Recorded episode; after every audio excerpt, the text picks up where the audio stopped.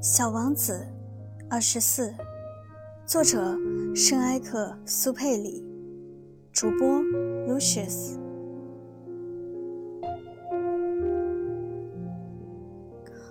你要拿着五亿星星做什么？五亿一百六十二万两千七百三十一颗星星。我是严肃的人，我是非常精确的。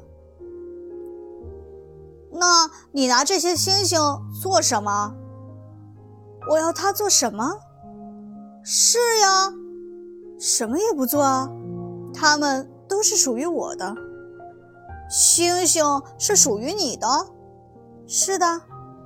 可是我已经见到过一个国王，他国王并不占有，他们只是进行统治，这不是一码事。你拥有着许多星星，有什么用吗？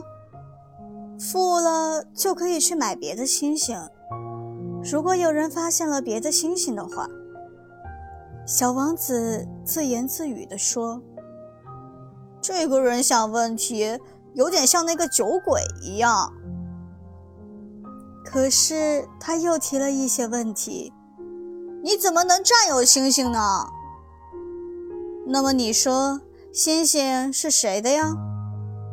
实业家不高兴地顶了小王子一句：“我不知道，不属于任何人。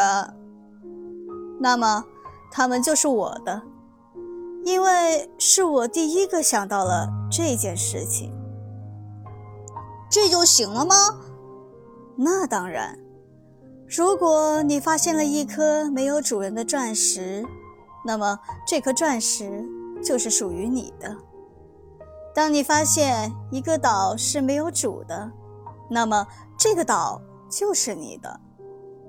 当你首先想出了一个办法，你就去领一个专利证，这个办法就是属于你的。